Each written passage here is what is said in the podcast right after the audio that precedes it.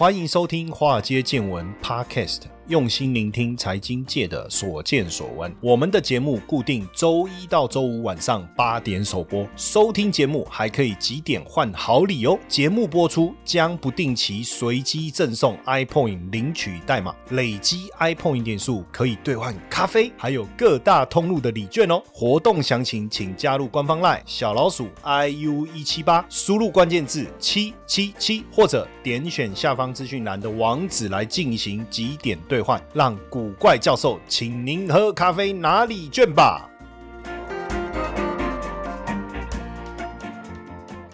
股票市场千奇百怪，见怪不怪。大家好，我是古怪教授谢承彦。哇，这几年这个 ETF 哈，真的这个 ETF 投资数真的变得很疯狂哦。当然，我觉得几个原因呢，包括有很多的网红他们会分享 ETF 投资的经验，大家就越来越懂了嘛。啊，这是绝对是一个好现象。然后再来是什么？大家真的手边有一些钱，然后呢，你知道从早期投资基金的经验来看，大家对基金又爱又恨嘛。哈，爱是说好像。像要投资基金才有机会赚钱，恨是什么？就是投资基金根本没有赚钱，这个怎么会是这样呢？到底基基金要怎么投资，最后才真的会赚钱？这个好像是一个可以一直讨论的一个议题，对不对？但是呢，却有很多人长期投资零零五零啊，或零零五六啊，获得了非常好的一个投资的成果。所以大家也开始去思考说，是不是就好好的投资 ETF 就好了？所以从零零五零屹立不摇啊，哈，零零五六，我还记得我那时候要到基金公司啊去面试，那时候有几家基金公司哦，都给我。很好的 offer，那那时候一个是就是那时候的宝来哦，现在是元大嘛，元大宝来。然后那时候我我要进去的时候呢，我不知道大家理不理解基金公司就投信这个工作，然后其实是叫我们金融业，大家其实都很希望能够进去这样的公司工作，因为它的待遇是相的相对来讲，在金融业里面算是相当好的哈，而且感觉是一个专业的机构嘛哈。那那时候几个这个基金公司让我去面试啊，大部分的基金公司都有很多档基金嘛，然后这个当时我要去面试宝来，哇，他们说是台湾的小花旗，因为宝来很多花旗。应该是说，它的它背后有很挖来花旗的高层嘛，所以他们的模式啊，各方面啊，就是跟花旗很像。然后再加上说，很多在这里待过的就被挖角挖到别的地方去，所以那时候素有小花旗之称了哈。然后呃，那时候我我去，其实他们也很希望我过去好进去工作。可是我那时候就想说，哎，他们只有 ETF，那 ETF 真的可以吗？因为你没有透过经纪人的主动的操作，会吸引人吗？哦，坦白讲。后来事实证明是成功的嘛，所以元大发的 ETF 就越来越多嘛，包含这个台湾五十、元大高股息、元大高息低波等等啊，他还有发，还有他也有 ESG 永续，然后还有呃二十年期的美国公债，还有投资等级债等等呐哈，其实越发越多，所以那时候啊很可惜哈没有去哈。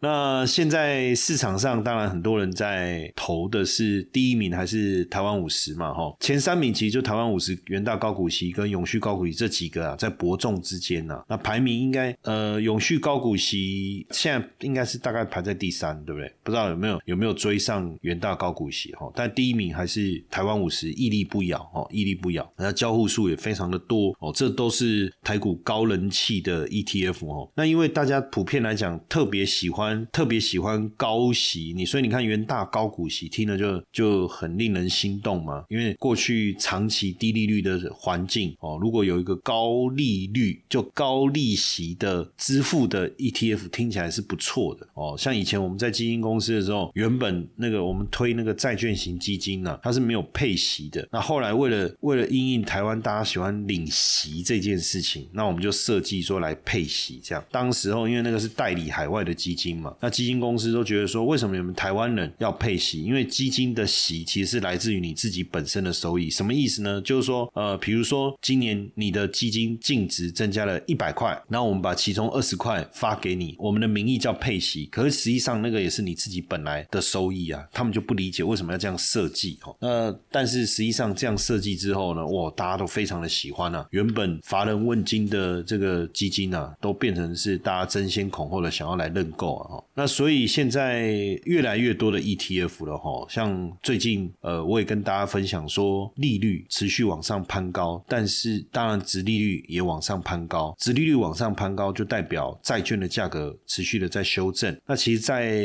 今年吧，我就认为说，差不多升息的力道已经到了一个尾声了，那应该是投资债券一个相当好的时间哦。那我也跟大家分享过嘛，我在我们那个呃美股怪谈哦，美股怪谈的节目，其实大家如果对美股的投资啊有兴趣的话呢，你可以在 YT 哦搜寻古怪教授的 YT 频道哦，我们在每个礼拜二晚上的九点十分到十点哦，我们会跟直播直播来跟大家聊一聊这个有关于美股方面的一些总金啊、产业啊，或是投资相关的一个议题。那因为 YT 的话，我们就可以整理一些画面啊，来个素材哦，来跟大家分享哦，会比较更容易进入状况。那我就有聊过嘛，我就说债券的价价格应该是来到了一个历史相对的一个低点，那未来再往下大跌的空间，我觉得不大。哦，有机会，确实是有机会开始往上走。那这个时候，如果你要投资，你一定要到呃开美股账户吗？也不一定，因为像台湾有也有类似的 ETF，像元大的投资等级公司债啊，还有包括中信也有高平等的公司债，还有凯基也有这种金融债的 ETF 都有。就如果你有看到那个股票代号后面有个 B 啊，它不是傻逼的意思哦，它那个 B 应该就是棒的吧？是不是？棒棒棒，债券那个棒。是不是哦？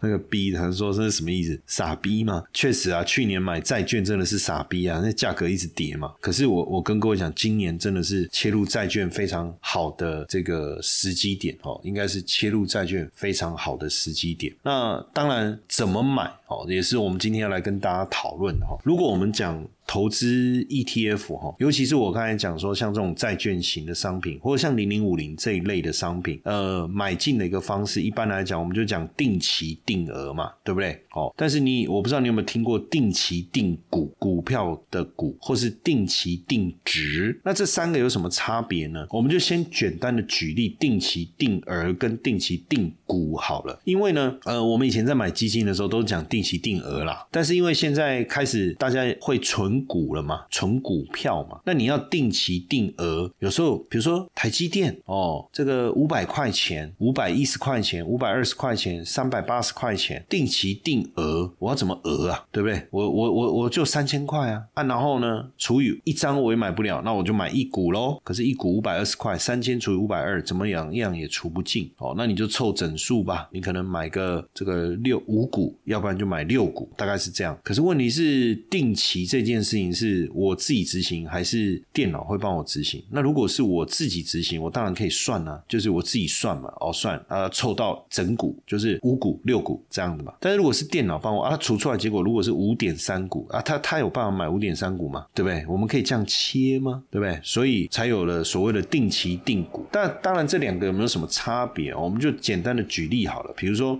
假设你今天。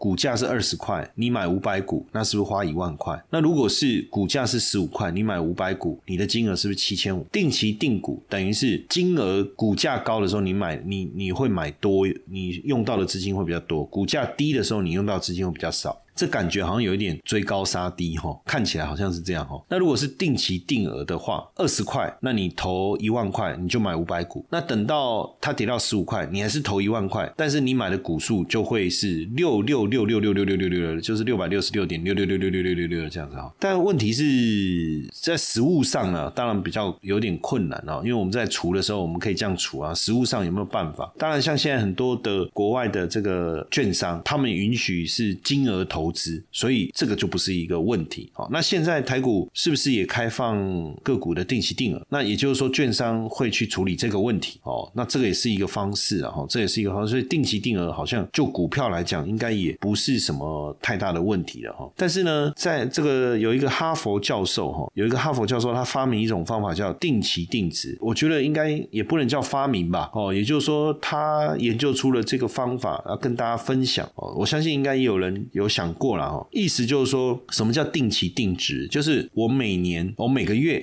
就让自己的资产增加一万。跟定期定股不一样的地方是，你每个月固定买一定的股数。那你会用掉多少钱？不一定，看股价，但是你买的股数是一样的哈。那定期定额是你每个月投入的资金是一样，会买到几股不知道。那定期定值的意思是我每个月资产增加的金额是一样。那很多人听到这就不飒飒了嘛。那我们我们先把定期定股放一边哦，我们就单纯来比较定期定额跟定期定值到底有什么不同哦。定期定额就是说我一定会拿一万块出来，也就是说我我我每个月一定会拿一。万万块出来，但是定期定值指的是说你的资产增加一万，但是你不一定会拿一万块出来，什么意思？也也就是说，假设股股票涨了，你买的股票涨了，然后刚好涨了一万块，你那个月就不用拿钱出来了。哎，那如果股票跌了，你的资产少了五百块哦，股票跌了，跟上个月比。跌了，然后跌了五百，那你变成你不但要拿一万块出来，你还要补那五百块，你的资产才会每个月增加一万块哦。和这样这样可以理解哈。那假设说上个月啊，这个月跟上个月比，你的资产跌了五千块，那你不是每个月要增加一万块吗？那你这时候你要补多少进去？就是一万五千块。那假设这个月跟上个月比，你的资产增加了两万块，可是你每个月只会增加一万呢？那这时候怎么办？你就要卖掉一些些股票，让你这个月增加的。资产只有一万块，它就这个这个逻辑哦，它就这个逻辑。那当然，按照这样子的思维来讲哦，就是比较像是跌越多你会买越多嘛，对不对？跌越多你会买越多，因为万一比如说像金融海啸，你的资产减损了一半，不但你要把那一半补回去，你还要多投入一点，这个叫越跌越多买越多的概念。但大涨之后你就会减码嘛，因为你能增加的速度是很稳定的，所以大涨你就必须减少你手。上的股票，这个这就比较属于低买高卖的思维了哈，比较属于低买高卖的思维。你也有以下几种困扰吗？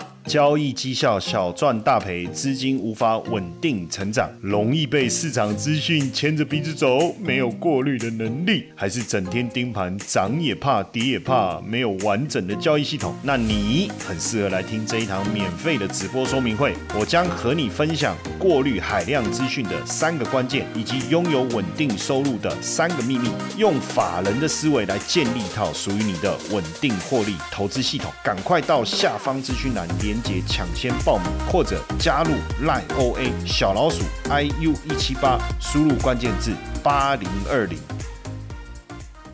当然有没有 bug 哦？有的人会说，哎，这有没有 bug？呃，当然可可能会有哦，可能会有 bug 哈。因为当然假设说，比如举个例子好了，比如说你一年投资一万块，你你就是每个月，sorry，应该是说每个月要增加一万块的这个资产啊。那一年是多少？十二万，然后十年就一百二十万了哈。然后突然之间来一个股灾，就是那那一个月，就那一个月突然大跌，哦，那一百二十万降。大跌嘛，变成六十万。那因为你每个月要增加一万块的资产，所以这个时候你要投六十一万。可是我觉得这也没，就是说这也没什么 bug，这也没什么好 bug 的啊。这个时候你要不要投，你可以自己决定啊。那你就继续，你你就你就你就投一万块啊，你就投一万就好了。你干嘛？一定要投六十一万哦，所以，我我倒觉得没有没有没有那么硬啊，就是说完全没有变化了哈。那当然，定时定值这个概念哦，一九八八年提出来哈，然后一九九三年他出了一本叫做 Value Average 呃 Averaging 哈，就是呃每一期增加一个固定的金额哈。那当然，定期定值的，就是你要投资就是定期定额跟定时定值嘛哈。那定期定额就是我长期。这个固定的资金投入，那我可以去分摊我的这个平均的成本嘛？那投入的金额是固定的哦，那现金流固定，所以上涨的时候你买的单位数会比较少，下跌的时候你买的单位数会比较多。但是定期定值就变成我固我的目标。我资产增长的目标是固定的哦，所以呃市场上涨的时候，你可能要投入的金额就比较少。为什么？因为你的资产已经本身就增加了。那下跌的时候，因为你的资产总值是减少，所以你要投入更多的金额，大概是这个逻辑。所以你要准备多少资金，就变成不一定哦。那定期定值，当然对于呃手头现金流比较充裕的人来讲，会比较比较有有办法做到哈。那而且这个好处是说，万一股市持续修正。正的话，你可以持续用更低的金额来买进。相较于定期定额来讲，你摊平的速度会更快，摊平的速度会更快，会比较好哦。而且大涨的时候呢，你也不用去呃买到那个贵的部位哦，买到贵的部位。那当然，不管是定期定额也好，定期定值也好，其实背后在谈的还是一个纪律的概念啊，纪律的概念。那只是说定期定额的好处，当然是你的现金流很固定嘛。比如说你每个月就固定扣一万，你也不用去烦恼，呃，万一这个月按照你你的定期定值你要扣一万五，那怎么办？多了五千从哪里来？所以定期定值的缺点，当然就是现金流的不固定了，比较麻烦哦，比较麻烦。那当然还还有很多人谈到，就是当你减码以后，就是股市大涨啊，啊，你的资产增加啦，增加的速度超过于原本你设定的幅度啊，所以你要减码一些股票。那减码以后，那些钱要放哪里？它是不是就反而没闲置的资金没有复利的效果？我跟各位讲，其实这个问题也不大。哦，为什么？因为你那些闲置资金，你可以再去做别的标的的投资啊，对不对？哦，我觉得，所以我觉得问题不大。那当然有人做了很多的实测哈，那我们也来看一下哈，像这样的一个实测，比如说我在熊在多头市场哦，那我呃每个月我我就是要让我的资产稳定的增加，在熊市的时候，那在股市持续多头的阶段哈，我们用定期定值跟定期定额来做一个比较的话，确实这个定期。定值要投入的金额会比定期定额来的少一些，因为大家还记得，就是说股市如果上涨，增加的幅度超过于我想要投入的资金，我就不用投入之外，我还可以减码一些些，对不对？哦，大概是这样。那这个时候你的总投资金额会少一些些哦。那报酬率看起来是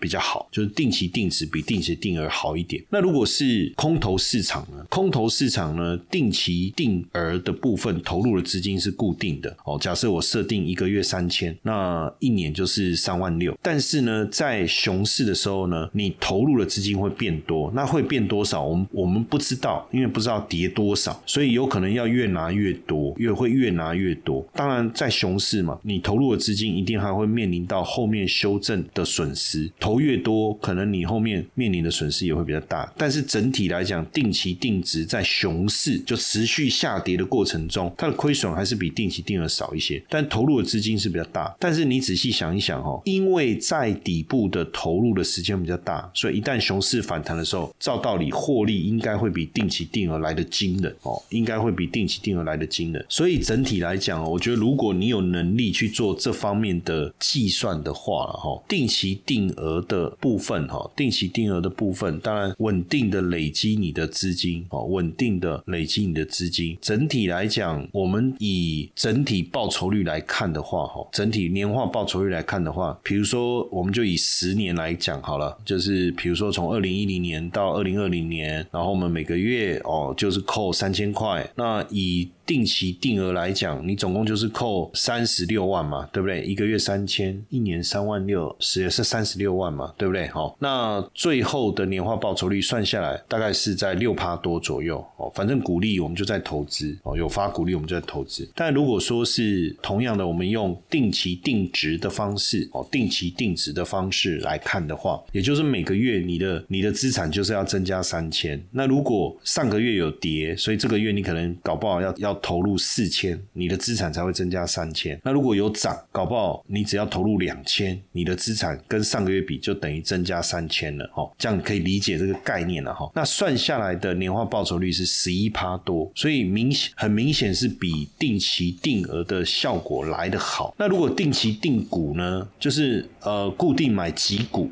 哦，就差不多三千，可能是三差不多三千块，但不一定，因为你的股数固定，刚开始可能差不多三千，可是随着股价的变化，你每个月要投入的金额可能会越来越多，也不一定，因为如果是牛市的话，投入的钱就会越来越多，但也有可能比较少了，不确定哦，就是看整体的状况。那报酬率大概也落在六趴多，所以定期定额还是定期定股，我觉得整体的报酬率应不会差异太大。那定期定值，如果你能够呃稳定的去做这样的一个操作方式。的话，哎，其实报酬率呢，确实比定期定额还是定期定股哦来得好哦。就是大涨的时候，它的报酬率更好；那大跌的时候，它的跌幅会比较小。那长期来看呢，报酬率也比定期定额或定期定股好。当然，这都是试算的一个结果啦，实际的成果可能还要操作以后。去做一个呃比较，你才知道。因为我觉得比较大的困难点，应该说这样的一个试算的结果，呃，它有一个 bug，它的 bug 就是我们先不要讲你做不做得到哈，我我们就讲说你一定会做，而且你也做得到的情况下，熊市的时候每个月要你扣三千，你还是会扣了。对不对？但是如果熊市的时候，比如说像去年哦，台股一万八千点这样一路跌，在这过程中，你可能变成呃三千，变成要扣四千，要扣五千，要扣六千，因为越跌你要补的金额越多，那这个是定期定值，可能你就做不到。但是定期定额每个月就三千、三千、三千就这样扣，可能你还是做得到。所以我觉得另外一个应该是呃执行面的问题啦。当然，如果你执行面没有问题，定期定值。这个方式看起来确实比定期定额或是定期定股来得好。哦，来得好。不过，呃，假设真的股灾的时候啊，呃，有可能你就是不敢投。可是你要去记得一件事哈，因为假设你每个月的目标是要让资产增长一万块，那你想一下哦，一年投资一万嘛，哈。假设第一年过后，第一年过后一万，然后有了十二万，然后那一年你有十二万，对不对？然后增长了百分之十，那就是呃多了一万二嘛，对不对？多了一万二嘛，哈。那假设是。这样子过了十年，过了十年，就是一个月投一万嘛，十年资产每个月增加一万嘛，一个月一万，一年十二万，十年是不是一百二十万？所以呢，一百二十万只要涨十趴，是不是就是十二万？就超过你的一个月增长一万嘛？那你是要卖股票？卖掉十一万的股票，OK 吗？讲数字的时候，有时候没有看到，用想的，好像确实有点困难。但我意思是说，假设我一个月投资一万，这中间的变化我都不管它了，反正呃一个月要增加一万嘛，哈，所以一年就是十二万，十年就一百二十万嘛，哈。那假设我的资产累积到一百二十万之后呢，呃，第一个月。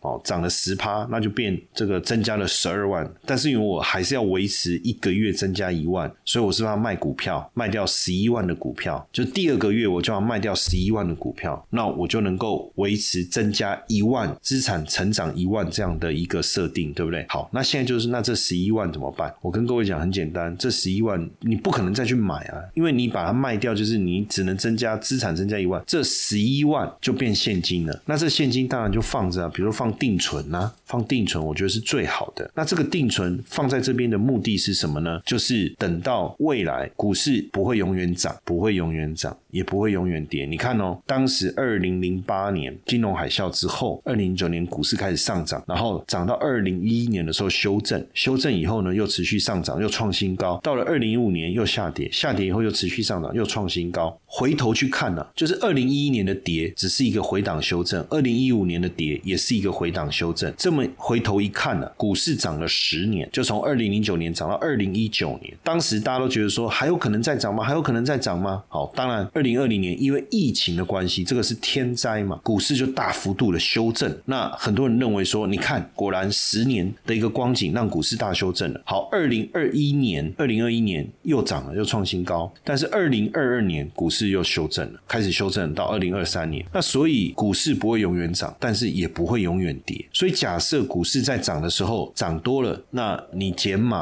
啊，手上换现金，其实很简单，你保留到有一天股市大跌的时候，你就有机会大幅度的投入了哦，大幅度的投入了。哦，所以我觉得，呃，你也不用担心，也不用想太多了。当然，你要去做定期定值这样的模式的话，我是不建议个股了。哦，我是不建议个股了。比较好的方式就是指数型的 ETF。那不管是呃像零零五零这种呢，哦，或者是投资等级公司在这一类的 ETF，哦，或是高股息的 ETF，我觉得都是采用这种方式，采用这种方式去操作还不错的模式。大家也可以后续也可以再研究。研研究，嘿，各位铁粉们，如果喜欢华尔街见闻，请大家多多按下分享键，让更多人能听到我们用心制作的节目。你们的一个小动作，是支持我们节目持续下去的原动力哦，快去分享吧！